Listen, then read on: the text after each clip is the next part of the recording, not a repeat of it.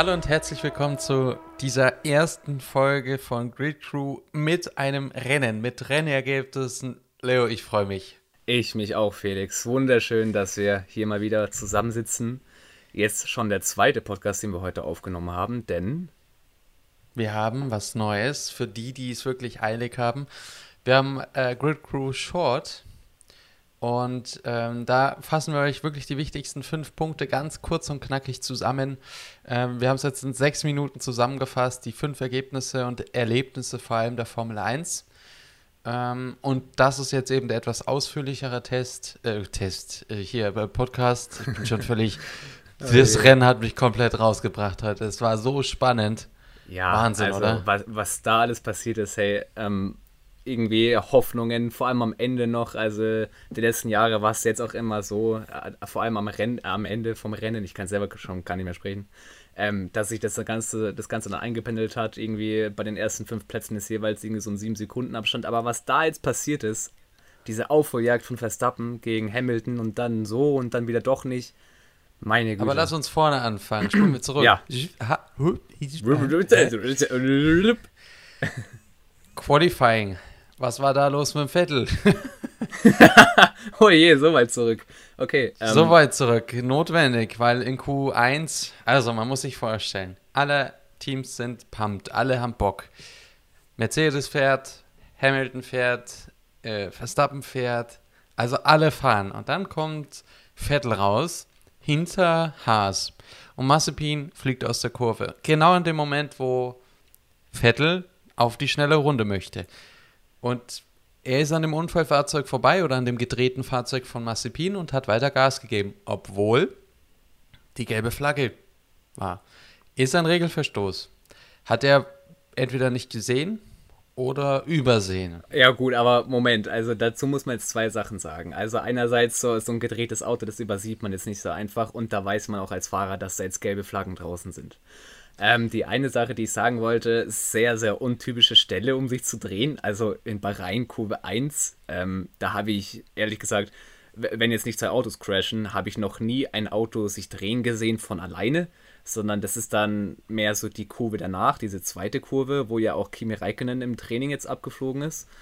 Ähm, aber der, der Mazepin dreht sich da. Und auf das zweite, was ich sagen wollte, der Vettel, ich meine, gut, es war halt jetzt ein Make or Break, die, die erste Runde, die er gefahren ist im Q1. Ähm, oder ja, eben die, das davor, das war halt eben nicht so gut. Und jetzt ist er da eben diese, will seine, seine Runde da fahren und die muss halt gut sein. Und jetzt hat er halt natürlich zwei Entscheidungen, die er treffen kann. Entweder er verlangsamt äh, stark und dann ist eigentlich klar, dass er es nicht weiter schafft, oder er versucht halt irgendwie sich so ein bisschen durchzumogeln, vielleicht ein ganz mini bisschen vom Gas zu gehen oder halt eben gar nicht. Ähm, ja, hat am Ende dann nichts funktioniert. Ähm, äh, er wäre dann sowieso nicht äh, wirklich weit vorne geschartet. Er hat sich ja, glaube ich, für Platz, was war's? 16 oder so? Platz 16 äh, qualifiziert 17. oder 17 und dann war es am Ende halt ganz 20. Äh, also ganz hinten. Ist halt Aber halt die Sache ist ja noch ein bisschen verschärfter, weil in seiner zweiten schnellen Runde ebenfalls in Q1 war es dasselbe wieder. Es hat wieder Massepin vor ihm gedreht. Er ist wieder auf die schnelle Runde gegangen und hat schon wieder die gelbe Flagge übersehen. Und deshalb ist die, die harte Entscheidung ja auch gekommen, dass sie den Vettel nach hinten stufen. Ich glaube, sie haben ihm, ich weiß gar nicht, haben sie ihn ganz hintergesetzt? Keine Ahnung. Ja, ist Der, ja das war jetzt so wurscht, die, genau. Ja, die mindeste Strafe sind ja fünf Plätze bei sowas und das wäre dann so, dass so auf den 20. Startplatz hinausgelaufen. Ja. Dann ging es weiter, dann war gestern Qualifying fertig. Wir waren äh, zufrieden mit einer Pole Position von Verstappen, danach Hamilton Bottas und danach, Trommelwirbel, kam der erste Ferrari. Ja, also auch hier wirklich eine Überraschung des Tages eigentlich. Ähm, es haben natürlich ja jetzt auch viele gesagt, ja, der Ferrari wird besser. Aber dass der dann schon bei den Top 6 irgendwie mit dabei ist, das äh, hätte ich nicht gedacht. Phänomenal. Und dann spielen wir das Spiel jetzt weiter erste Rennen. Geile Aufmache, Bahrain, ich meine, da haben die Monegaischen natürlich viel Geld spielen gelassen. Ich weiß gar nicht, wie lang dieser Jet äh, 787 da, Boeing 787, da im Kreis geflogen ist, aber der war leicht 15 Minuten über dem Rennkurs äh, und hat da sich präsentiert, wie geil sie doch sind, was ja auch völlig zu Recht so ist. Ähm, und dann Formation Lab und es gibt ein Red Bull Auto, das immer langsamer wird. Der Schock war groß. Ja, das eben jetzt hier auch in dem anderen Podcast angesprochen, der Red Bull von Perez. Natürlich Qualifying nicht so glücklich gelaufen bei Perez. Er hat versucht, sich in Q2 ähm, auf den Mediums zu qualifizieren. Also da ist es ja so, die schnellste Zeit im zweiten Qualifying äh, mit den Reifen, die du da eben gefahren bist, äh, die, auf denen musst du dann dein Rennen starten. Und deswegen wird ab und zu versucht, sich auf den Mediums, also auf den gelben Reifen zu qualifizieren. Und das hat halt eben Perez auch probiert. Hat leider nicht gereicht. Äh, das heißt, er ist eh schon weiter hinten gestartet. Und dann halt in der Formationsrunde, wo die eben die Reifen aufwärmen und alles auf Betriebstemperatur bringen, war auf einmal Schicht im Schacht. Sein Auto hat gesagt einfach, nö, ähm, wir machen jetzt aus. Und das war komplett aus. Ja, also man hat ja auch dann gar nichts mehr gesehen. Das haben die dann am Onboard ja auch gezeigt. Das war einfach das Lenkrad das und alles war einfach aus. Total komisch. Und dann stand er da und dann gab es nochmal eine zweite Formation Lab quasi, ähm, wo die Rennteams dann einfach nochmal die Chance hatten, ihre, also die Rennfahrer, ihre Reifen nochmal ein bisschen auf Temperatur zu bringen, bis dann der äh, Perez eben entweder abgeschleppt wird oder aus eigener Kraft in die Box fährt. Das hat er dann geschafft und er hat tatsächlich, also Klopfer folgt, Gott sei Dank wirklich keine Unterstützung vom Team gebraucht. Ich denke, das war einfach nur ein Softwareproblem. Der durfte dann aus der Boxengasse starten, zwar als letzter, aber was dann begann, das war großes Kino. Ja, auch ganz kurz zu der Softwareseite noch. Also es kann, glaube ich, sehr gut sein, dass das was Softwaremäßiges war, weil bei Verstappen, da können wir dann nachher noch dazu kommen, hatte ja auch anscheinend ein paar Probleme mit seinem Auto, dahingehend äh, bei dem Differential irgendwie auf der hinteren Achse. Ähm, also softwaretechnisch haben die da wahrscheinlich noch ein paar Hausaufgaben zu machen. Bei ähm, Perez war es halt am Anfang wirklich sehr kritisch, dass einfach alles dann ausgegangen ist. Aber kommen wir zum Rennstart. Äh, Verstappen auf Pole, direkt dahinter Hamilton auf 2 und Bottas auf 3. Verstappen ist sehr, sehr gut weggekommen eigentlich. Sofort natürlich auf die Kampflinie nach ganz rechts gezogen, um die Innenseite eben zu verteidigen. Und das Ganze hat ja auf den vorderen Rängen eigentlich ganz gut funktioniert ohne Berührung. Genau, bis es dann weiter hinten diesen C-Harmonika-Effekt gab, der äh, viele Fahrer profitieren lassen hat, Plätze gut machen zu können, unter, unter anderem, anderem Vettel. Vettel. Ja. Ähm, es ist aber auch ein äh, ein Carlos Sainz echt gut vorangekommen. Ricardo ist richtig stark hinter Norris geblieben und ist dann direkt schon in Kurve 2 auf Angriff gegangen. Aber dann ist was passiert, was in der ersten Runde ein bisschen tragisch ist, denn es, es gab eine Berührung und es hat ein Fahrer, beziehungsweise was heißt Berührung? Es gab eigentlich keine Berührung. Es war wieder eine Kurve, die bei Mazepin nicht so beliebt war. Also und eine der, von den vielen wahrscheinlich. Genau, also Kurvenmager nicht. Nee, Spaß beiseite. Nee. Der, das ist einfach, die haben anscheinend bei Haas irgendein Problem, weil auch Mick Schumacher hat es einmal gedreht. Ähm, die haben anscheinend irgendwie ein Traktionsproblem auf der Hinterachse. In dem Fall ist es aber leider in einem Unfall geendet. Es war keiner beteiligt, der ist dann quasi auf den Körb gefahren, hinten mit dem hinteren rechten Reifen, hat Gas gegeben und in dem Moment hat es das Auto eingedreht. Also im Übersteuern. Prinzip ja, genau. Im Prinzip für all die, die äh, wissen, was mit Raikkonen an dem Wochenende passiert ist, es war im Prinzip genau dasselbe. Nur mit dem Unterschied, dass halt äh, Mazepin wirklich äh, schneller in die Wand eingeschlagen ist und dann halt nicht mehr weiterfahren konnte, weil halt alles kaputt war. Es war halt wirklich auch Ausgang Kurve 2, da ist ja dann die Curb auf der rechten Seite und dann kommt der, die, diese Gerade, wo der ganz schlimme Unfall dann von Grosjean war und irgendwie beim Ausgang von dieser Kurve, oder, zwei, oder drei ist es, glaube ich, am Ausgang von dieser Kurve hat er sich halt dann ordentlich weggedreht. Ähm, also sehr, sehr instabiles Heck. Anscheinend zuerst dachten wir natürlich wieder ein Fahrfehler von Mazepin, weil im Qualifying hat er sich ja, wie vorhin auch erwähnt, schon zweimal gedreht. Aber anscheinend war da mit dem Auto auch wirklich nicht alles in Ordnung, weil den Schumacher hat es dann ja auch irgendwie sehr schnell danach dann auch gedreht. Genau. Was dann aber begann, war wirklich ein richtig tolles Startszenario für die Formel 1. Es war ein tolles Formel 1-Debüt. Ähm, es war wirklich von Anfang bis Ende spannend. Ähm, es gab sehr viele Platzierungswechsel. Ob es dann ähm, so Platzierungswechsel waren, dass Gasly vorfährt, dann einen Kontakt hat und dann nach hinten fällt und dann wieder aufholt mit einem kap kaputten Spoiler, dann ein Safety Car kommt und alle in die Box fahren wie irre. Und es, also es war wirklich durch, durchweg spannend. Ja, mega. Also das war, wie gesagt, wie du auch schon gesagt hast, ein sehr, sehr gelungener Saisonauftakt. Auch hier mal was anderes, weil die letzten paar Jahre waren ja die er war das erste Rennen ja immer in Australien, was ja diese Saison leider nicht ging. Unter anderem wegen der, der Covid-Situation und äh, weil es in Australien halt auch nicht so gut ist und da die Vorkehrungen halt einfach nicht getroffen werden konnten dafür, für das Rennen. Aber hier auch quasi unter Flutlicht, auch sehr, sehr cool mit den ganzen neuen Autolackierungen. Wie ich fand, der Alpine und der Aston Martin sahen sehr, sehr gut aus äh, mit, dem, mit dem Flutlicht. Aber ja, wie gesagt, sehr gelungener Auftakt. Ähm, durchweg spannend bis, bis zum Ende, gell? Also. Auf jeden Fall, vielleicht bleiben wir aber bei Aston Martin und Alpine, denn ähm, zu dieser Zeit war Vettel mit alten Reifen auf der Strecke und Ocon mit frischen Reifen draußen. Ocon hat ähm, Vettel, also Vettel war vor Ocon und Ocon hat zum ja, Überholen angesetzt, hat das auch geschafft, ist auf seiner äh, Spur geblieben. Vettel hat Platz gemacht, ist hinter Ocon rein und konnte nicht bremsen. Und das Blöde war, genau, da kam Kurve 1. Und somit ist sehr schön der Vettel dem Ocon hinten drauf gefahren, beide hat es gedreht. Ocon musste dann tatsächlich hinter Vettel sogar erst wieder auf die Strecke und das ganze Thema wieder von vorne beginnen. Ja, also auch hier wieder eine Szene, die wir in der Vergangenheit auch schon öfter gesehen haben. Also das letzte Mal auch irgendwie ähm, letzte oder vorletzte Saison, da war im Prinzip genau das gleiche, wo der Vettel dem Verstappen hinten drauf gefahren ist. Das war in England, in, in, in Silverstone.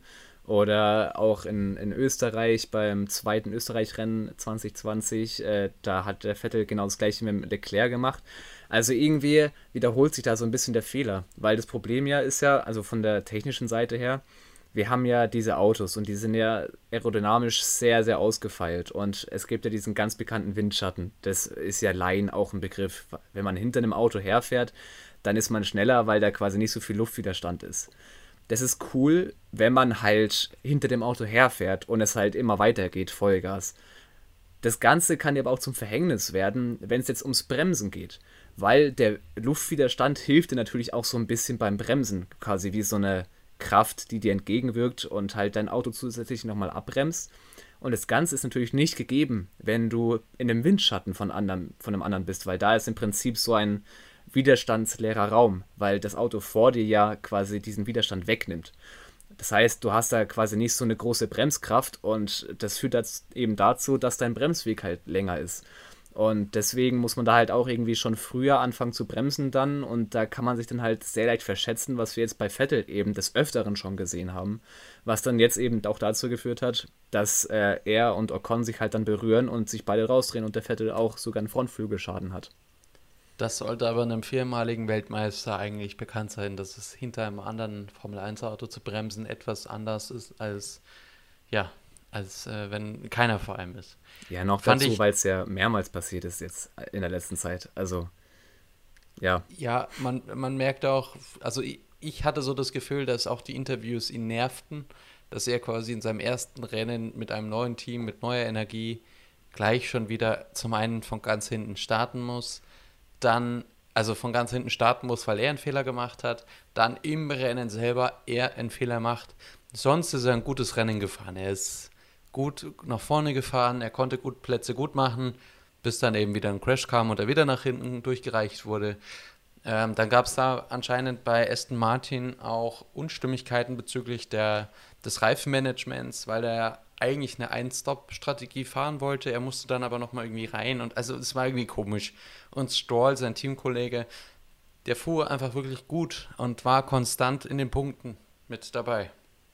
Ja, also auf der anderen Seite muss man ja Vettel auch so ein bisschen noch eine Schutzzeit, würde ich jetzt mal sagen, gewähren. Also klar, er ist vierfacher Weltmeister und hat etliche Erfahrungen, aber das ist ja jetzt komplett neu alles für ihn. Das ist quasi wie am Anfang, als er zu Ferrari oder Red Bull gekommen ist, da natürlich noch mit weniger Erfahrung, aber jetzt hier, ich meine, er hat ja sogar einen neuen Motor und der Motor von der Fahrbarkeit ist es auch nochmal ein komplett anderes Gefühl auch die Lenkung zum Beispiel, das hat Vettel ja auch dann in dem Interview angesprochen von vor ein paar Tagen, dass das Lenkgefühl komplett anders ist. Und da muss man sich halt natürlich nochmal komplett anpassen. Ich fand es trotzdem schon sehr, sehr stark, was er da abgeliefert hat. Also das Qualifying an sich, da war er und in den Trainingssessions war er immer sehr, sehr nah an Stroll dran oder teilweise ja auch sogar vor ihm. Also da eigentlich schon eine sehr starke Leistung und zumindest im Qualifying würde ich sagen, war es einfach eine Unglückssträhne. Also ich meine, dass er da mehrmals von gelben Flaggen irgendwie eingebremst wurde, die hat er ja nicht verursacht, dafür kann er nichts und zumindest bis zu dem Zeitpunkt, ähm, wo er dann abbremsen musste, war die Runde ja gar nicht so schlecht. Ähm, aber jetzt halt im Rennen irgendwie, das war halt ein Satz mit X, ne? Das war wohl nichts. Ähm, aber ich denke, wir sollten jetzt einfach mal nicht so hart mit dem Vettel umgehen, einfach mal die nächsten paar Rennen abwarten. So eine gewisse Eingewöhnungszeit braucht er auf jeden Fall sicher noch. Aber als Momentaufnahme ist er gut, wenn man jetzt Mazepin und Alonso nimmt, die haben ein neues Auto, sind auch äh, quasi neu der, oder neu und in, zurück in der Formel 1, ist er der schlechteste, der schon in der Formel 1 fuhr und ein neues Auto hat. Denn Mick Schumacher, gut, Mick Schumacher ist noch einen Tag hinter ihm, der ist auf Platz 16 gefahren, Vettel auf Platz 15. Aber wenn man jetzt mal von vorne runter geht, hat Sergio Perez neues Auto, neues Team, Red Bull. Dann hat Daniel Ricciardo neues Team, neues Auto, McLaren. Dann hat Carlos Sainz neues Team, neues Auto, Ferrari auf Platz 8. Tsunoda, der komplett neu in die Formel 1 gekommen ist, hat neues Team, neues Auto, ist auf Platz 9.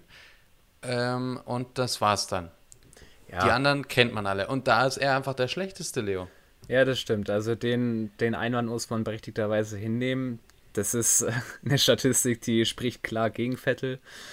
Ähm, ja, also natürlich auch sehr, sehr starke Leistung von den eben gerade genannten Leuten. Also vor allem auch von Yuki Tsunoda, finde ich. Also direkt im, im, ersten Rennen äh, in der Formel 1 generell, äh, erstes Formel 1 Rennen äh, direkt so abzuliefern und irgendwie schon direkt in die Punkte zu fahren. Also auf jeden Fall eine sehr, sehr starke Leistung. Aber zu Alpha Tauri können wir auch noch gleich kommen.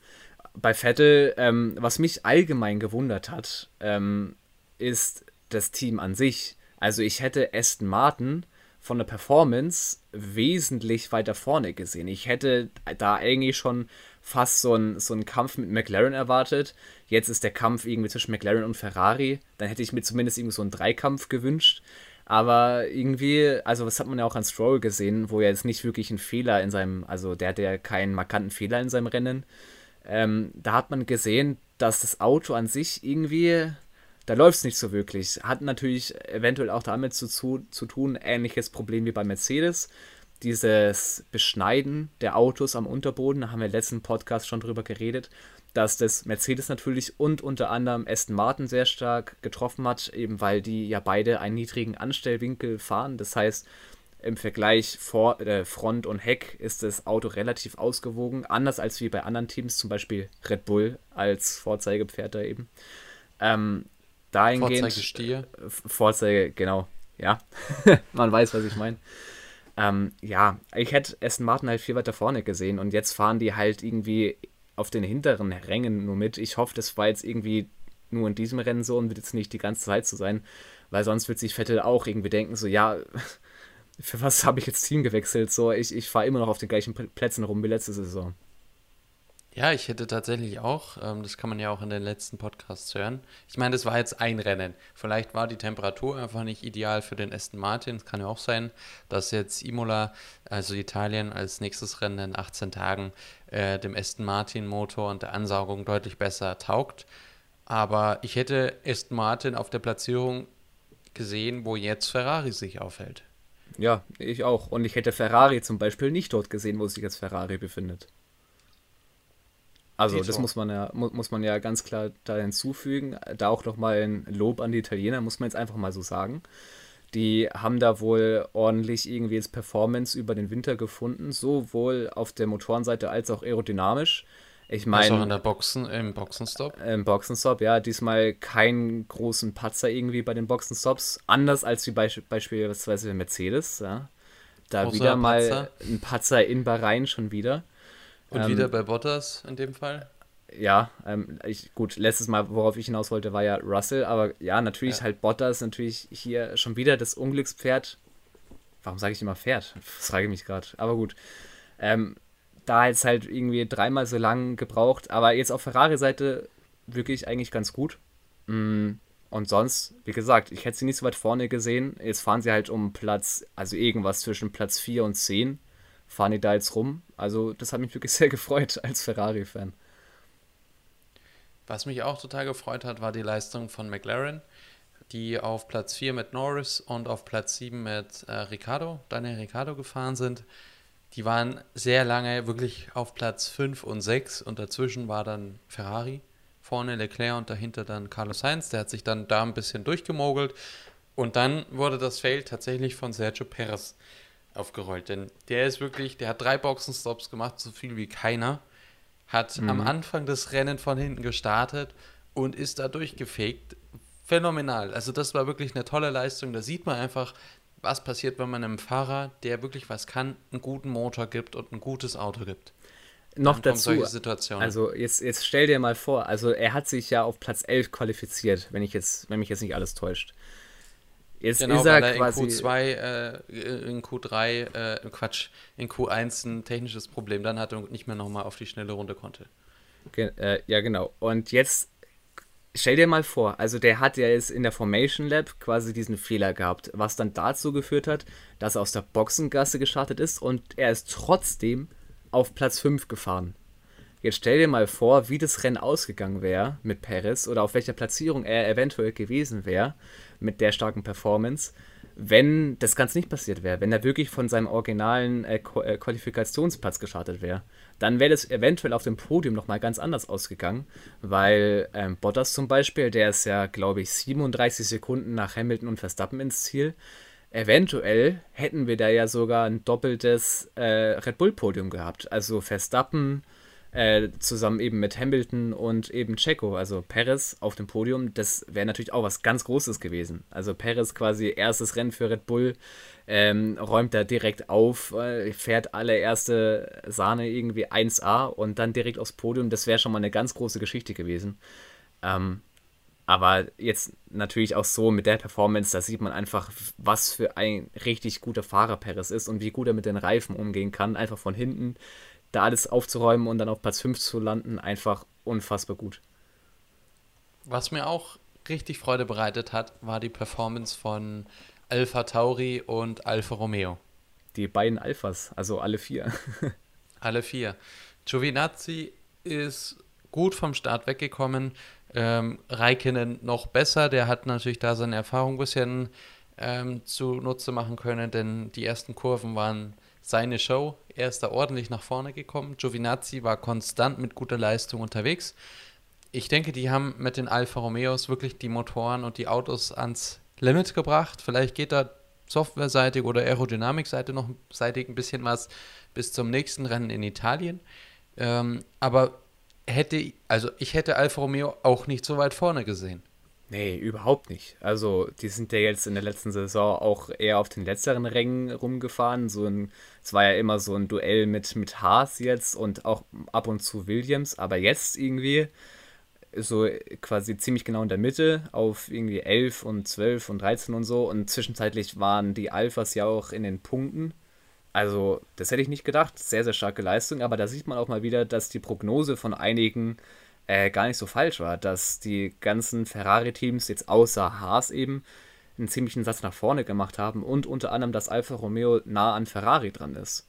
Also ich hätte auch nicht damit gerechnet, dass die so weit nach vorne kommen. Ähm, da frage ich mich halt, inwieweit oder wo haben die da wirklich so krasse Verbesserungen gefunden oder Fortschritt gegenüber anderen Teams gemacht? Weil man muss ja auch bedenken, 2021 ist ja mehr so ein Übergangsjahr. Haas zum Beispiel hatte die Entwicklung komplett abgeschrieben. Die entwickeln gar nichts mehr dieses, diese Saison. Das heißt, der Auto jetzt in Bahrain ist genau dasselbe, wie es im letzten Rennen sein wird. Und äh, Alfa Romeo auf der anderen Seite quasi hat da natürlich irgendwie Weiterentwicklung betrieben, weil sonst wären sie ja nicht so weit vorne. Ja, oder es war einfach dieses Motorenthema. Und Alfa Romeo hat ähm, das Team quasi oder die Weiterentwicklung eben nicht nicht abgeschrieben und haben da ein bisschen was an der Aerodynamik sich abgeschaut von Red Bull oder Mercedes oder McLaren äh, und es ein bisschen angepasst und siehe da, hat der Motor auf einmal wieder die volle Leistung, äh, kommt das Auto auch gut nach vorne und macht einen Satz im Vergleich zu äh, Williams, Haas und ähm, Alpine. Denn Alfa Romeo ist von der Platzierung her, auch wenn sie in, in keinen Punkten sind, besser abgeschnitten als Alpine. Ja, also im Durchschnitt haben die ja quasi sechs äh, Fahrerplätze gut gemacht. Würde ich genau. jetzt mal so grob schätzen. Ja. Genau. Äh, dahinter ist, also hinter Giovinazzi auf der 12 ist dann Ocon, Esteban Ocon und Alonso wegen, ja, wissen wir tatsächlich nicht. Ich glaube, es gab ja ein Motorenproblem bei Alonso. Nee, ähm, das war ja mit den Bremsen. Genau, der stimmt. Genau, weil, weil der nicht mehr ja, richtig bremsen konnte dann, ja. Genau, der hat anscheinend irgendwas bei den hinteren Bremsen ist er dann kaputt gegangen, ähm, was dann dazu führte, dass er um die 50% weniger Bremsleistung hat und äh, ja, damit kannst du offensichtlich nicht wirklich schnell noch fahren, äh, wenn dir auf einmal die halbe Bremskraft fehlt und dann. Ja gut, schnell fahren kannst du schon, aber halt ja, aber dann halt nicht mehr abbremsen. Ne?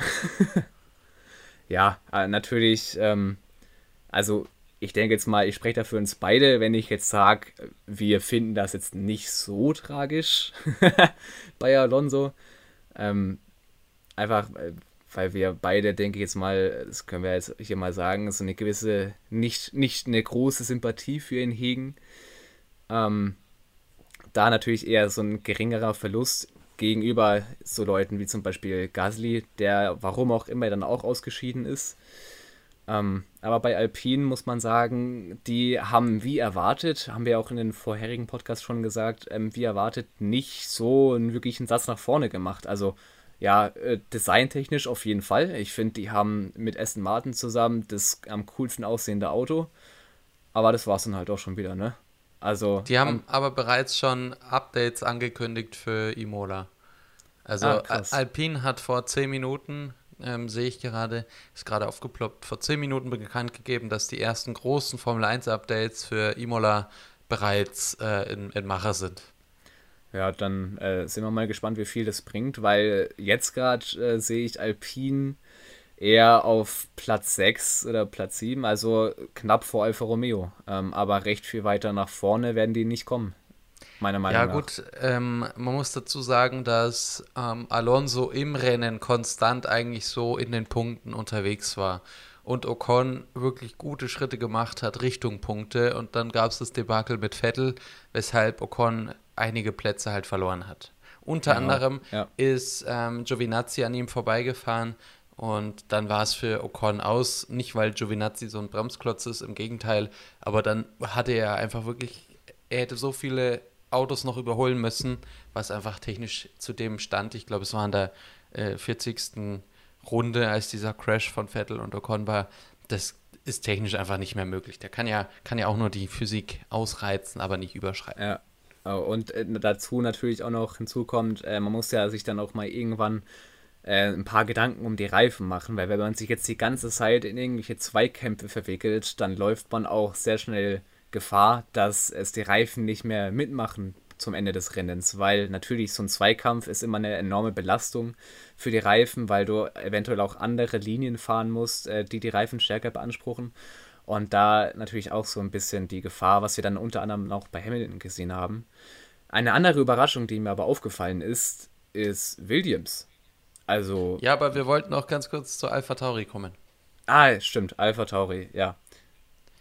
Denn äh, da hattest du ja schon einge eingeworfen, dass Gasly leider rausgeflogen ist. Er hat sich den Frontflügel abgefahren und ich glaube, da gab es dann ein Sensorikproblem, weil, ähm, also man hatte in, im Boxenstopp gesehen, dass die, da die Sensoriken vorne runterhingen und es ist ja doch auch bekannt, dass Sensoriken da manchmal sehr empfindlich sind auf Fehlermeldungen, dass die Fehlermeldung dann dem System gegeben wurde und das System das als Fehlermeldung gespeichert hat und danach erst der äh, Spoilerwechsel, Frontlippenwechsel kam und der Fehler aber schon quasi dahinter festhing, weshalb dann vielleicht, und das wurde eben ja nicht, nicht gefilmt oder nicht gezeigt, warum er dann wirklich ausgeschieden ist oder das Auto abstellen musste, ähm, dass, dass das eben die Ursache war. Was aber sehr überraschend war, und das freut mich einfach wirklich für ihn, äh, Yoki Tsunoda, der wirklich ein tolles Rennen hatte. Man muss mal überlegen, der ist der, er ist der jüngste Fahrer in der Formel 1, fährt in seinem mhm. ersten Qualifying eine Top-Platzierung rein, fährt in seinem ersten Rennen in die Punkte. Also, was will man mehr? Ja, sehr starke Leistung. Also, hier auch mit Yuki Tsunoda, der ja gerade mal 20 Jahre alt ist, gell? Also der, das erste 2000er-Kind quasi ähm, in der Formel 1. Direkt im ersten Formel 1-Rennen überhaupt in die Punkte gekommen. Ist damit der erste japanische Fahrer, der quasi Formel 1-Punkte erzielt seit 2012. Damals war es noch äh, Kamui Kobayashi. Und jetzt, also hier wieder ein riesen Ausnahmetalent, denke ich. Also was der, also wenn man denen so ein bisschen Zeit gibt im Alpha Tauri, ähm, sehe ich den über früher oder später schon im Red Bull sitzen. Ähnlich wie, wie Max Verstappen. Max Verstappen ist ja auch ein sehr riesen Ausnahmetalent, auch damals schon gewesen. Zu Zeiten von Toro Rosso hat er Sachen gemacht, die eigentlich nicht möglich waren in dem Auto. Und ich denke, sowas ähnliches sehen wir jetzt auch wieder mit Yuki Tsunoda. Also, dass der so ein konstant gutes Rennen fährt und im Prinzip auch keine Fehler macht. Das ist ja auch immer so das bei Rookies quasi, die halt äh, ihr, ihre, in ihre erste Formel 1-Saison gehen die natürlich noch öfter Fehler machen, weil sie halt einfach fast keine Erfahrung haben mit Formel 1 Autos. Das erzählt man dann auch meistens äh, relativ schnell oder würde ich schon sagen im Vergleich zu anderen Fahrern auf jeden Fall. Aber so wie der gefahren ist, wirklich fehlerfrei und wirklich keine, kein Crash oder kein irgendwas, sondern hat sich da, ist eigentlich schon fast unter dem Radar so ein bisschen gefahren. Man hat ihn öfters mal gesehen bei Überholmanövern, aber nichts wirklich Großes, so, oh mein Gott, er hat den von der Strecke abgedrängt, sondern ist wirklich ein sehr, sehr sauberes Rennen gefahren und dann in den Punkten gelandet. Toll, wirklich toll anzusehen. Was ich auch toll anzusehen fand, war, ähm, ja, Williams wolltest du ja noch kurz sagen, dass Russell auch mit einem Williams so nach vorne fahren kann. Ja, also wirklich auch hier überraschende Performance von Williams, also zumindest von Russell. Latifi ähm, war Latifi, auch gut dabei, aber da gab es ja dann auch wieder einen äh, Crash. Gab's? Also ja, ja genau, ist, aber es wurde ja, dann Vermutung. nicht gezeigt. Genau, ist ja die Vermutung, ja. dass deshalb ja ähm, äh, Gasly, ich glaube, der hatte ja die, oder? Ja, ja, also. Also Gasly, es gab auf jeden Fall einen Crash bei Latifi, der wurde aber nicht gezeigt. Es gibt auch, ich habe jetzt vorher nochmal geschaut, es gibt auch bisher noch keine Videos, kein Bildmaterial davon. Ja, ich schaue auch schon es bleibt die ganze ein. Geheimnis. Ja, aber ähm, zu Williams zurück, ähm, also vor allem um George Russell, das war halt wirklich phänomenal. Also er war ja auch im Qualifying eigentlich ziemlich stark. Und jetzt hier im Rennen, also war er auch zeitweise auf Platz äh, 10, auf Platz 9, also in den Punkten. Ähm, jetzt gegen Ende dann natürlich halt nicht, weil das wahrscheinlich auch im Auto einfach nicht drin steckt. Aber Russell ist ja auch ein Ausnahmetalent, was auch wieder unfassbar Riesenpotenzial aus einem Auto rausholt, äh, was eigentlich nicht so ein großes Potenzial hat. Aber hier sehen wir auch wieder so einen großen Sprung von Williams. Und meine Vorhersage für die Saison 2021 wird sein, und ich denke, da werden mir vielleicht sogar ein paar zustimmen, ist, dass Williams in der Konstrukteurswertung nicht auf Platz 10 ist sondern auf Platz 9. Das kann ich mir durchaus vorstellen. Ja, das dann im Prinzip Haas, weil die entwickeln ja auch nicht groß weiter. Gut, das wird bei Williams wahrscheinlich auch nicht der Fall sein. Aber allein schon, was, was der Russell da imstande ist, irgendwie zu leisten mit dem Auto, ist einfach phänomenal. Und ich denke auf jeden Fall, dass da ab und zu auch eventuell in chaotischen Rennen oder auch in normalen Rennen äh, der Russell da die, den einen oder anderen Punkt abstauben kann und äh, demnach dann Williams auf Platz 9 und nicht auf Platz 10 landet, was natürlich auch nochmal einen riesen Unterschied macht äh, in dem Gehalt oder ja in dem Preisgeld, was die Teams dann ausgezahlt werden, äh, ausgezahlt bekommen. Also da liegen ja etliche Millionen zwischen den verschiedenen Plätzen. Und da nochmal quasi so ein Satz von 10 auf 9, das, da sind nochmal einige Millionen mit drin, die das Team natürlich gerne mitnimmt. Als nächstes Team, was mir richtig aufgefallen ist, war, oder was heißt Team? Es war eigentlich dieser Wettkampf zwischen Carlos Sainz, äh, Daniel Ricciardo, ähm, äh, Lando Norris und Charles Leclerc. Denn die waren immer, äh, eigentlich, die haben sich insgesamt zu viert da ordentlich nach vorne gepusht und schön breit gemacht, dass keiner vorbeikommt. Die Überholmanöver waren super fair zwischen Sainz, Ricciardo und Norris, beziehungsweise Norris, Ricciardo und Leclerc. Das war immer so ein Hin und Her super spannend anzusehen, aber es war nie irgendwie die Situation, wie du es vorher beschrieben hast, dass sie Rad an Rad sind und der eine den anderen rausschubst. Es gab eine Situation, da wurde das ähm, gesagt, das war aber dann bei Norris. Ähm, ja, das kann sein. Was ich jetzt gerade im Kopf hatte, war Science in dieser ähm, einen Kurve, vielleicht erinnerst du dich noch, also wir beide haben ja das Rennen zusammengeschaut, ähm, wo Sainz in die Kurve quasi rein ist gegen einen anderen. Mir fällt aber gerade nicht mehr ein, wer das war. Und dann es da die Berührung gab. Ähm, das war diese, diese tricky Kurve auch im Spiel immer. Ähm, da da gab es dann, das ist auch irgendwie im Sande verlaufen. Ähm, fällt mir jetzt gerade auf. Also ich glaube, da gab es noch gar keine Strafe für die Berührung. Ähm, aber ja, wie du gesagt hast, äh, wirklich sehr, sehr faires Racing zwischen den vier. Also da hätte ich gern noch sehr, sehr viel mehr gesehen. Ähm, die waren sehr, sehr auf gleichem Level. Ähm, wie auch vorhin schon gesagt, ich denke, das wird ein sehr spannender Kampf um Platz 3 jetzt zwischen Ferrari und McLaren, weil deren Autos und natürlich auch mit, der, mit den Fahrern alle sehr talentiert und auch äh, ziemlich erfahren mittlerweile. Ähm, das ist einfach fast auf einem exakt gleichen Level. Und da kann dann jedes kleine Fitzelchen wirklich am Ende den Unterschied machen, wer dann Platz 3 oder Platz 4 wird oder wer den Zweikampf gewinnt oder eben auch nicht. Da bin ich auf jeden Fall sehr, sehr gespannt. Aber so das Racing, was wir jetzt in dem äh, Rennen gesehen haben, gerne mehr davon. Bottas hatte dann tatsächlich wieder, wir haben es vorher schon kurz angesprochen, wieder eine kleine Pechsträhne im äh, Boxenwechsel äh, Reifenwechsel, Boxenstopp, so heißt das Ding. Ähm, denn da wurde der Wagenheber, was bei Mercedes eigentlich noch nie passiert ist, dass das Auto runtergesetzt wird, also eigentlich wegfahrbereit ist, der Reifen aber noch gar nicht fest ist. Man kennt es ja häufiger, dass, dass die äh, Schlagschrauber da ansetzen und dann Fehler geben und das Auto dann irgendwie aufgebockt ist und nicht runterkommt. Da war es aber so, dass das Auto einfach schon abgebockt war.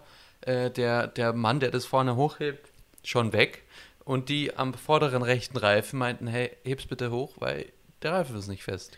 Ja, also hier natürlich auch wieder sehr unglücklich. Ich bin ganz ehrlich, ähm, es könnte einfach ein Fehler von dem Typen, von dem vorderen Wagenheber-Menschen gewesen sein, dass der das Auto halt schon runtergesetzt hat, obwohl ähm, die vorne rechts halt noch nicht fertig waren.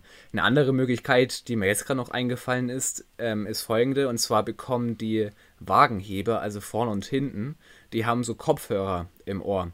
Und die bekommen dann ein akustisches Signal, wenn alle vier Reifen montiert sind. Also diese äh, Schraubenmutter hat dann so eine kleine Elektronik noch mit drin und die erkennt dann, aha, ich bin jetzt fest und jetzt äh, gebe ich quasi ein Signal und wenn alle vier ein Signal geben, dann bekommen die Wagenheber so einen Ton.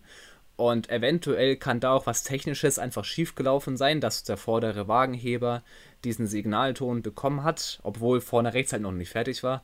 Das kann natürlich auch gut sein. Aber ich denke, am wahrscheinlichsten ist einfach, dass er das auf gut Deutsch einfach verkackt hat und einfach nicht geschaut hat, ähm, dass die da halt noch nicht fertig sind.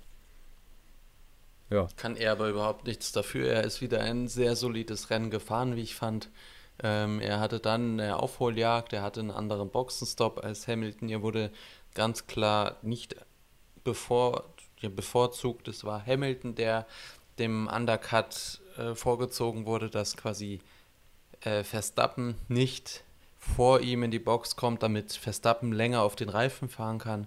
In dem Fall wurde Hamilton reingezogen, dann Verstappen und dann ein paar Runden später Bottas.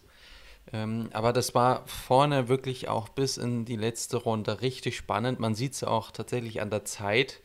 Ähm, Hamilton, Lewis Hamilton ist in der Zeit, also eine Minute äh, 32,03 ins Ziel gefahren und 0,745 Sekunden später, also das ist ein Wimpernschlag, ist schon Verstappen ins Ziel gekommen mit dem Hintergrundwissen, dass Verstappen ja zu dem Zeitpunkt ja schon erster war eigentlich und den Platz wieder hergeben musste und dann trotzdem noch über DRS und Co.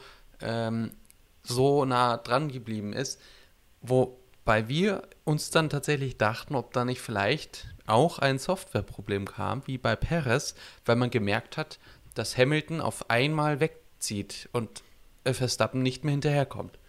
Das kann gut sein, weil, also ich meine, das war ja wirklich phänomenal, diese Aufholjagd von Verstappen. Der hat dem Hamilton da ja wirklich äh, pro Runde im Durchschnitt eine halbe Sekunde oder teilweise sogar eine ganze abgenommen. Dann hat er ihn überholt äh, und dann war Hamilton wieder vorne und da können wir gleich drauf zu sprechen kommen. Ähm, aber dann war er wieder hinter Hamilton und dann ging auf einmal gar nichts mehr. Also es ging nicht vorwärts, er hatte nicht mehr wirklich so eingeholt, wie er es davor gemacht hat. Also es kann gut sein, dass da wieder motorentechnisch was war oder ähm, eventuell wurde auch nicht übertragen, dass äh, das Team gesagt hat, yo, also wir haben den Motor jetzt wirklich ordentlich an die Grenzen gebracht mit deiner Aufholjagd. Jetzt müssen wir leider wieder ein bisschen runterschalten, sonst riskieren wir, dass du halt einfach ausfällst, ähm, weil dein Motor halt kaputt geht. Das kann natürlich auch gut sein, aber war natürlich sehr, sehr enttäuschend. Ähm, aber nicht annähernd so enttäuschend wie äh, der Grund, warum Verstappen dann ein zweites Mal hinter Hamilton war. Was ist denn da passiert? Hilf mir. Naja, also Verstappen hat ja die phänomenale Aufholjagd hingelegt auf Hamilton. Da waren ja irgendwie acht Sekunden zwischen den beiden. Dann hat er ihn ja aufgeholt und sogar überholt. Und dann hat das Red Bull-Team ihm gesagt, ja, lass den Hamilton wieder vorbei. Und das war, war eine Situation, die skurriler nicht sein hätte können. Denn wir hatten, weil wir das Rennen gemeinsam gesehen hatten, gab es einen Funkspruch wo ähm, der Bono, also der äh, Instruktor von Hamilton, gemeint hat, Luis, bitte bleib von der Streckenbegrenzung in Kurve 4 weg. Worauf Hamilton meinte, hier gibt es gar keine Streckenbegrenzung, denn das war im Qualifying gesetzt. Dann haben die Reporter von Sky auch gesagt, ja, da hat er komplett recht. Aber weil Hamilton häufiger im Rennen die gerade Linie daraus genommen hat und somit ja eigentlich einen Vorteil hat, weil er eine kürzere Strecke fährt, hat, haben die Judges gesagt, ja, dann äh, machen wir da halt jetzt doch eine Streckenbegrenzung hin. Das war natürlich bei Mercedes klar, dass das dann intern besprochen wird. Dass diese Information aber nicht weitergegeben wurde an die anderen Teams, ist in gewisser Weise auch klar, weil natürlich Mercedes erwarnt, äh, erwar er, ermahnt wurde und nicht die anderen. Und da denke ich, gehen auch solche kleinen Details verloren, weil das sonst ja nie jemand im Rennen gemacht hat. Nur in dieser einen Situation waren wirklich Hamilton und Verstappen genau an dieser Kurve Rad an Rad und leider war ähm, der Verstappen derjenige, der außerhalb der Markierung war, dann vorbeigefahren ist. Und dann kam der Funkspruch, den der Leo jetzt gerade angesprochen hat, wo die Crew von Vettel, äh, Verstappen meinte, lass bitte Hamilton wieder vorbei. Ja, also hier muss man auch sagen, also ich finde eine sehr, sehr schwache Leistung von der Rennleitung, weil wenn sie schon sagen, ja, im Rennen könnt ihr das machen, quasi in dem Teil der Strecke abseits, also abseits von dieser weißen Markierung zu fahren, außerhalb, und dann auf einmal äh, sich umentscheiden und sagen, nee, nee, ist doch nicht, ähm, das können sie machen, aber dann sollen sie das komplett öffentlich kommunizieren, dass es das auch jedes Team mitkriegt. Ähm, und dass es dann auch ganz schnell an die Fahrer weitergegeben werden kann, was dann nicht der Fall war.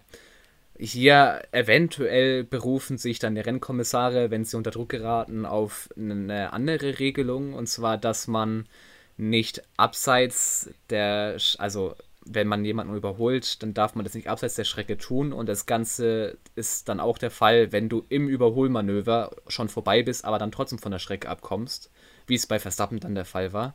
Ursprünglich war es ja so kommuniziert, dass das kein Abseits der Strecke ist, weil, ne, das wurde dann quasi umentschieden im Rennen und dann war es plötzlich abseits der Strecke und dann war es quasi dieses äh, Off-Track überholen, ähm, was dann irgendwie eine Zeitstrafe gegeben hätte.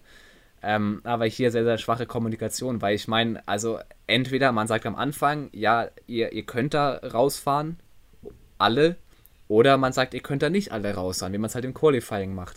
Aber sich dann um, um zu entscheiden, ist halt wirklich Kacke, auf gut Deutsch gesagt, weil es am Ende des Tages ja auch im Prinzip Verstappen den Sieg gekostet hat, weil er musste dann halt Hamilton wieder vorbeilassen, sonst hätte er eine Zeitstrafe riskiert von 5 Sekunden oder eventuell sogar 10 Sekunden, ähm, was ihm dann halt auch das Rennen gekostet hätte und wenn er ihn halt vorbeilässt, dann hat er zumindest irgendwie noch eine Chance, dann ihn danach wieder zu überholen, was dann leider halt nicht geschehen ist. Aber ich meine, diese Umentscheidung von den Rennkommissaren, dass das auf einmal dann doch äh, nicht mehr gemacht werden darf, dort abseits der Strecke zu fahren. Das hat Red Bull den Sieg gekostet. Und das ist halt so ein einschneidendes Ding, was das Rennergebnis dann halt verändert hat, was Fans eigentlich nicht gerne sehen. Also da gibt es ja auch oft die Kontroverse mit einem Safety Car, dass ein Safety Car auch so ein Ding ist, was den, ja, den Verlauf des Rennens sehr stark ändert.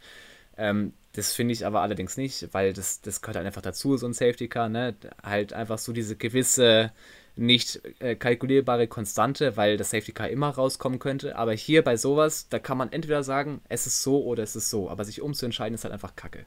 Das ist, ähm, also hart gesprochen, ist es wie wenn du einen Kurs hast und auf einmal gesagt wird, Jungs, fahrt nicht mehr Kurve 3, sondern bitte über Kurve 3,5.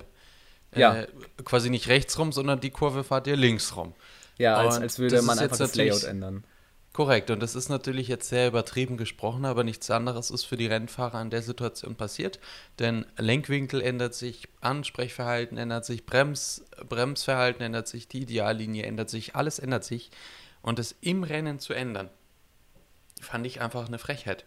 Und das war ja auch ziemlich am Ende und ähm, das war dann das Thema dass ähm, diese Anpassung auf einmal kam, dass sowohl die Moderatoren und Kommentatoren wie auch dann die Rennfahrer selber keine Ahnung mehr hatten, wie sie da jetzt die Kurve fahren sollen. Und dann natürlich, äh, ich denke, da wird es auch im Nachhinein von Red Bull noch, äh, ja, so ein kleinen, eine kleine Stichelei Richtung 4 geben. Da hat natürlich Klar. Mercedes jetzt ja. überhaupt nichts damit zu tun. Das war eine faire Sache von Mercedes, vor allem noch viel fairer von Verstappen, dass er ihn dann auch wirklich vorbeilässt. Ähm, weil da gibt es ja auch Fahrer, die dann sagen würden, weißt du was, ich gebe meinen Platz jetzt nie wieder mehr her. Ähm, aber der ist da links hin, hat, ist vom Gas und hat Hamilton vorbeiziehen lassen, der auch noch übrigens äh, DRS hatte. Ähm, ja. Ich sag dir aber ganz ehrlich, da wird jetzt äh, wieder eine ganz, ganz große Kontroverse aufkommen. Also, das sehe ich jetzt schon kommen, so, ah, äh, die 4 und Mercedes verbünden sich mal wieder und Mercedes hat die da geschmiert ordentlich, dass sie dann auf einmal sich umentscheiden, gerade wenn es Mercedes quasi am besten in die Karten spielt. Also das wird wahrscheinlich kommen. Ähm, natürlich äh, ist es, denke ich, jetzt mal nicht der Fall. Ähm, hoffe ich auf jeden Fall. Ähm, weil das halt einfach, also das, das hat Mercedes natürlich schon sehr verdächtig in die Karten gespielt. Ne? Also da kann man jetzt schon alle möglichen Theorien draus bilden. Aber war halt am Ende des Tages einfach ein doofer Fall. Das muss man halt einfach so sagen, wie es ist. Und äh, ob inwieweit da jetzt Mercedes schuld ist oder äh, Verstappen schuld ist, dass er da dann rausfährt, obwohl ein paar Runden vorher gesagt wurde, ja, auch zu Mercedes, ihr dürft jetzt nicht mehr rausfahren. Das heißt mal alles dahingestellt, es hat das Rennergebnis verändert und das kann man jetzt auch nicht mehr rückgängig machen. Ähm, aber trotzdem können wir eine Lehre draus ziehen, würde ich jetzt sagen. Und zwar, also zwei sogar. Einerseits, dass man das nicht unter dem Rennen ändern sollte, solche Regelungen, äh, also was, was solche Streckendinger angeht. Und die andere Lehre ist, äh, dass Mercedes und Red Bull auf einem ziemlich ähnlichen Level sind. Weil ich meine, die haben da sich einen ordentlichen Fight geliefert. Ähm, ich würde fast sogar sagen, dass ähm, wäre die Situation mit Perez nicht passiert, dass Mercedes ähm, nur ein Fahrer an den Punkten hätte. Also in, in, nein, in den Punkten wären beide, aber dass nur ein Fahrer von Mercedes auf dem Treppchen stehen würde. Ja, genau, das, das habe ich ja vorhin auch so überlegt, genau. quasi, ähm, was, was wäre, wenn, kann man natürlich wieder hier viele Szenarien sich irgendwie ausmalen. Wäre auf jeden Fall sehr gespannt, äh, sehr, sehr spannend geworden, wie das dann mit, mit Perez dann verlaufen wäre, aber natürlich hier fühlt sich Red Bulls wahrscheinlich auch sehr, sehr bestätigt. Ne? Also ja. jetzt quasi den Checo zu haben, der da auf Anhieb ein krasses Ergebnis einfährt. Man muss, so hart es auch klingen mag, muss man ja sagen, also so ein Platz 5 war schon eine hart erkämpfte Leistung von einem Alex Albon damals. Also damals. Das war phänomenal. Und der ist äh, auf Platz 6 gestartet und ist auf Platz 5 gefahren. Ja. Und Perez hat einmal das Feld ja eigentlich umrundet, weil er ist von ganz hinten nach ganz vorne und dann zwischendrin ja noch einen Boxenwechsel mehr gemacht. Aber ja, in dem Zuge. an der Strecke liegt. ja, genau. In dem Zuge möchte ich tatsächlich auch eine Sache noch sagen, eine Sache ergänzen, denn Elben ist auch jetzt noch in der Formel 1 aktiv, nämlich äh, als Fahrer 3 bei Red Bull. Ähm, er ist der Fallback. Es wurde übrigens auch bestätigt, dass ähm, Der Ersatzfahrer von Mercedes bzw. Trommelwirbel auch noch Aston Martin ist. Heißt, ich glaube, das gab es noch nie, dass ein Ersatzfahrer zwei Teams ersetzt. Nee, also, also für zwei Teams einspringt. Offiziell, ja. Also hier Aber da sieht man erstmal, wie groß da Hulkenberg ja, sich präsentiert hat in der letzten Saison und in den Jahren davor, dass es einfach ein zuverlässiger Fahrer ist, der immer seine Leistung abrufen kann, auch wenn er leider nicht und nie aufs Treppchen gekommen ist. Was für ein geiles Szenario wäre es denn, wenn, warum auch immer, einer äh, der Fahrer ausfallen sollte, ähm, zum Beispiel jetzt bei Mercedes, und dann Hülkenberg als Ersatz reinkommt und dann in dem chaotischen Rennen aufs Podium fährt. Das wäre mal so grandios. Stell dir mal vor, es ist eher andersrum, dass bei Aston Martin jemand ausfällt, dann Hulkenberg einspringt und dann ähm, bei Mercedes jemand ausfällt, denn dann muss Russell in den Mercedes, irgendwer kommt in den Williams oder äh, in den ha ja, Quatsch, in den Williams, die haben ja auch einen Fahrer 3. Ähm, und dann ist Russell mit drin, Hulkenberg mit drin in einer der Top-Teams. Das wäre, also, das wäre ein Szenario. Aber Ey, hoffen wir natürlich nicht, weil wenn Fahrer 3 einspringen muss, ist entweder was Schlimmes passiert oder jemand extrem krank. Ähm, das hoffen wir jetzt natürlich mal nicht. Ja, hoffen wir nicht. Aber es wäre auf jeden Fall ein, äh, zumindest in den Gedanken, ein, ein sehr, sehr großes Ding. Also Hülkenberg zurück im Formel 1 Cockpit, Russell eine weitere Chance in Mercedes irgendwie um den Sieg mitzufahren. Und dann Russell als Gewinner und Hülkenberg auf dem Podium als zweiter, dritter mit dabei. Das wäre ja der Traum von dieser Saison. Ja, und was ist mit Verstappen und Perez? Die ja, sind, Red Bull ist ausgefallen. Drauf. Red Bull hatte, hatte leider, leider einen Crash vom Transporter, wo die Autos kaputt gegangen sind und die konnten nicht starten. ja, oder irgendwie so ein doof, doof gelegenes Safety Car oder so. Das kann ja, kann ja auch alles Mögliche damit reinspielen. Also, das ist ja auch gerade so das Coole an der Formel 1. Es ist halt eben nicht nur Autos, die halt im Kreis fahren und die, sie kommen so ins Ziel, wie sie gestartet sind, sondern es kann ja alles Mögliche mit reinspielen. Autos gehen kaputt, ein Safety Car kommt, eine rote Flagge wegen irgendwas. Das Ganze macht es halt wirklich nicht krass vorhersehbar. Ähm, bis auf die letzten ein, zwei Jahre, da hat man immer gesehen, ja, Mercedes halt vorne und Red Bull jetzt irgendwie auch im Mix mit dabei vorne. Aber dieses Unberechenbare, was es vor allem in der letzten Saison auch mit dazugekommen ist, dadurch, dass Ferrari halt so schlecht war, ist, dass wir ja sehr, sehr viele verschiedene Gesichter auf dem Podium gesehen haben. Also wenn ein Red Bull, äh, meistens der von Verstappen, dann ausgefallen ist, der andere war eh auf den hinteren Rängen, äh, dann hatten wir quasi immer einen Podiumsplatz für ein, ein neues, eher unbekannteres Gesicht frei. Ähm, und da hatten wir ja dann, ich glaube am Ende des Tages hatten wir elf verschiedene Leute in der Saison, die auf dem Podium waren, also natürlich die Mercedes-Fahrer, Verstappen, ähm, und dann kommen auch schon Stroll, diese ganzen Perez, Stroll, also Perez, Norris, Gasly, Norris und so weiter. Also wirklich. Evan. Also es war jeder irgendwie mal drauf. Gefühlt. Jeder irgendwie mal drauf. Also wirklich sehr, sehr stark, wie sich das jetzt entwickelt hat, irgendwie die letzte Saison.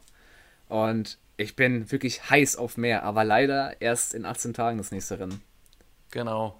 In dem Zuge tatsächlich noch eine Korrektur. Ich hatte ja, oder wir hatten ja gesagt, dass RTL äh, alle Rennen überträgt. Das war, wurde, also man findet darüber überhaupt nichts mehr. Ich habe mir damals das tatsächlich auch gescreenshottet. Ich habe es so äh, recherchieren können. Es wurde gesagt, dass Red Bull statt vier Rennen alle überträgt. Das wurde anscheinend zurückgezogen. RTL und mittlerweile RTL, korrekt, Dankeschön. Und mittlerweile, ich hatte das damals so verstanden, dass RTL die ersten vier Rennen überträgt. Und ich meine, dass es auch so kommuniziert wurde. Aber die übertragen einfach irgendwelche vier Rennen. Ja, also da natürlich auch irgendwie ähm, enttäuschend. Jetzt wollte ich gerade nachschauen, welche vier Rennen äh, RTL überträgt. Aber es ist halt wirklich einfach kompliziert, weil irgendwie, es war ja immer so ein Hin und Her, also irgendwie so ein Hü oder Hot, äh, welche, also wie überträgt RTL, überträgt jetzt RTL überhaupt? Ähm, jetzt übertragen sie nur vier Rennen. Ich habe es jetzt gerade nebenbei gefunden. Sie, äh, in Imola sind sie dabei, also jetzt das nächste Rennen, dann in Monza, also die zwei Italien-Rennen haben sie mit dabei. Dann Barcelona und Sao Paulo in Brasilien dann. Also das sind die vier Rennen, die sie übertragen.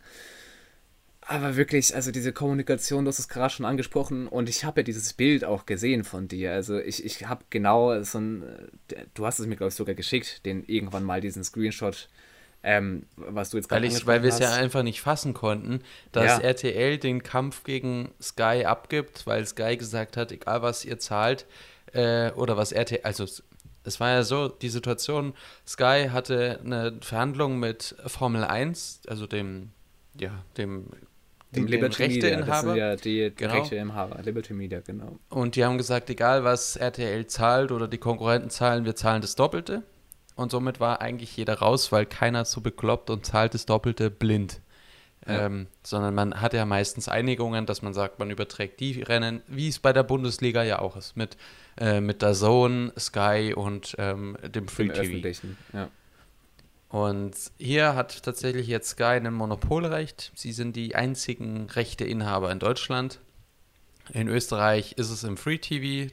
Ich denke unter anderem auch durch Red Bull und äh, die, die Größe Red Bull, was ich aber wieder ein bisschen frech finde, dass in Deutschland das nicht möglich ist, denn äh, wir haben Mercedes als Team, was ja ein Riesenteam ist, aber natürlich ist bei uns die Formel 1 auch etwas höher angesehen, wahrscheinlich als in Österreich. Aber da wurde es kommuniziert und dieses Hin und Her und ach, ich bin einfach froh, dass ich da äh, die Sicherheit habe. Ähm, das ist einfach, einfach enttäuschend gerade irgendwie, dass RTL da jetzt ja, so hin und her mega. rudert und das so also, kompliziert rauszufinden ist. Noch dazu äh, muss man jetzt auch sagen, dass das Sky also mittlerweile von den Preisen halt auch einfach unverschämt ist. Ne? Also das ist ja der Wahnsinn. Wir haben ja äh, früher immer über dieses F1 TV geschaut, also quasi die, das eigene Programm von der Formel 1 selbst. Äh, da gibt es ja auch als App oder halt einfach im Browser oder so. Ähm, das hat ja immer so einen Monat, keine Ahnung, 7, 8 Euro gekostet oder sowas. Und, man hatte Sky, eine Kamera, man konnte ja, da man durchklicken, alles. man hatte alle Sprachen zur Verfügung. Wirklich. Also man konnte auch die englischen Kommentatoren hier mit eben Martin Brundle und Crofty, also die ich ja ganz gern anhöre, konnte man ja auch einfach auswählen. Also da hatte man ja wirklich alle Funktionen. Und nicht nur Formel 1, sondern auch Formel 2, Formel 3, Porsche Supercup und sowas.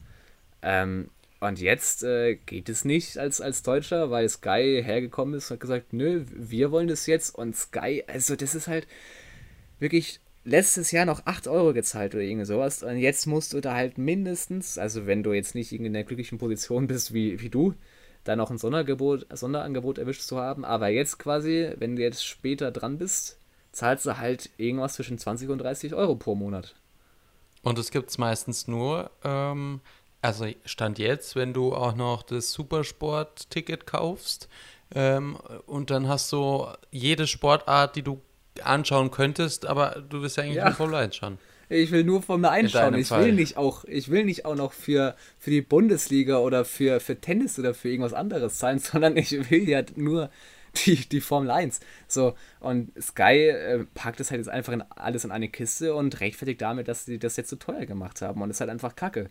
Noch dazu haben wir ja heute auch irgendwie miterlebt. Sie werben ja jetzt damit, ähm, quasi, ja, das bezahlst du, dann kommt keine Werbung. Ja, Pustekuchen. Natürlich kommt da Werbung. Ja, aber ähm, sie haben auch ihren Spruch angepasst, wenn sie sagen, äh, während des Rennens kommt keine Werbung. Ja, aber selbst das ist ja nicht mal richtig. Korrekt, aber also, man sieht dann ja halt einfach das Bild verkleinert. Aber ich finde das trotzdem eine Frechheit, wenn sie sagen, ja. es gibt keine Werbung, dann möchte ich da keine Werbung. Ja, gar nicht. Ich möchte einfach die, die Formel 1, so wie sie da ist, in, im vollen Bild und dann nicht verkleinert und außenrum ist dann irgendwie eine Werbung von irgendeinem doofen Handgel oder sowas. keine Ahnung. Also Kommen das ist wir halt, wieder zu was Positivem. Ja. Positiven. So, alle mal Floor machen, einmal meditieren, kurz in die Luft schweben. Okay, jetzt geht's wieder. ja, ja, was ist denn positiv noch passiert? Ich glaube, es war es eigentlich. Ja, also, jetzt, aber so können wir den Podcast jetzt nicht abschließen. Wir müssen jetzt irgendwas Tschüss, Tolles noch hervorheben. Nein! Nein. Ähm, ja, ja, vielleicht noch interessant jetzt, ja, jetzt noch interessant, ganz kurz, äh, die Siegesfeier tolles Erlebnis, wenn man da ins Ziel fährt, ein Riesenfeuerwerk. Und dann kam die, die Medaillenübergabe, die Pokalübergabe und das war ja auch ein bisschen näher. Das ist ja, ja jetzt also aber Stimmung nicht, ist nicht positiv, aufgekommen. was du hier ansprichst. Aber es ist Fakt. Da, wo eigentlich die größte Stimmung sein sollte, war heute irgendwie so gefühlt so, ja, sieben Tage Regenwetter. Ja, also irgendwie, also Bahrain ist es ja auch hier mit, mit diesen Familienregierungen und ich, ich kenne mich da nicht so gut aus. Ich bin ehrlich, also, also was Geografie angeht, wirklich nicht so top. Ähm, aber da ist ja auch irgendwie das mit dem Alkohol so ein bisschen schwierig. Das heißt, sie haben da auch kein Champagner auf der Podiumszeremonie dann, sondern irgendwie ähm, Rosen, nee, was, was? Ich hab's ja, vorhin schon falsch gesagt. Rosenblüten, irgendwas, so Limonade halt. Ja, so, sowas, Limonade, irgendwie ja, sowas. sowas Limo-ähnliches. Die teuerste Limonade, die man da haben kann, aber es sprudelt halt nicht richtig und irgendwie hatte keiner Bock, das dann zu beschütten, aber mir hat halt irgendwie so der Ingenieur von Mercedes leid getan, der sein erstes Mal auf dem Podium stand und keiner ja. so richtig gefeiert hat, bis dann wirklich Hamilton äh, sich erbarmt hat und ihm eine Rosenwasserdusche gegeben, gegeben hat. hat. Ja. Und dann gab es ein Foto noch und er hat sich gefreut und äh, Hamilton hat sich gefreut und dann ging es auch in die Kabine und wahrscheinlich dann ins Flugzeug heim. Ja, das war doch jetzt äh, nochmal abschließend ein klein bisschen was Positives, oder? Wenn ihr noch mehr positive Sachen hören wollt, brandaktuelle News, dann schaut gerne bei gridcrew.de vorbei. Wir sind da brandaktuell, ihr seht da die aktuellsten News, Feeds und und und. Äh, schaut da gerne vorbei. Ansonsten hören wir uns nächstes Rennen äh, wieder Sonntag oder Montag, je nachdem. Ähm, sagt uns gerne mal Bescheid, wie ihr das findet mit den 5, 6 Minuten mit dem Grid Crew Short. Ähm, denn ich denke, das ist eine coole Sache. In diesem Sinne, hat mich sehr gefreut, wieder mit dir zu sprechen. Ich finde das neue Format jetzt auch sehr, sehr cool. Ähm, jetzt natürlich wieder unangenehme Pause, drei Wochen bis zum nächsten Rennen, aber das kriegen wir auf jeden Fall irgendwie aufgefüllt. Ähm, in dem Sinne, ich verabschiede mich schon mal und überlasse dir das letzte Wort. Das letzte Wort wie immer, ich wünsche euch was, bleibt gesund, haut rein und immer den Motor warm laufen lassen. also, bis dann, Servus. Ciao.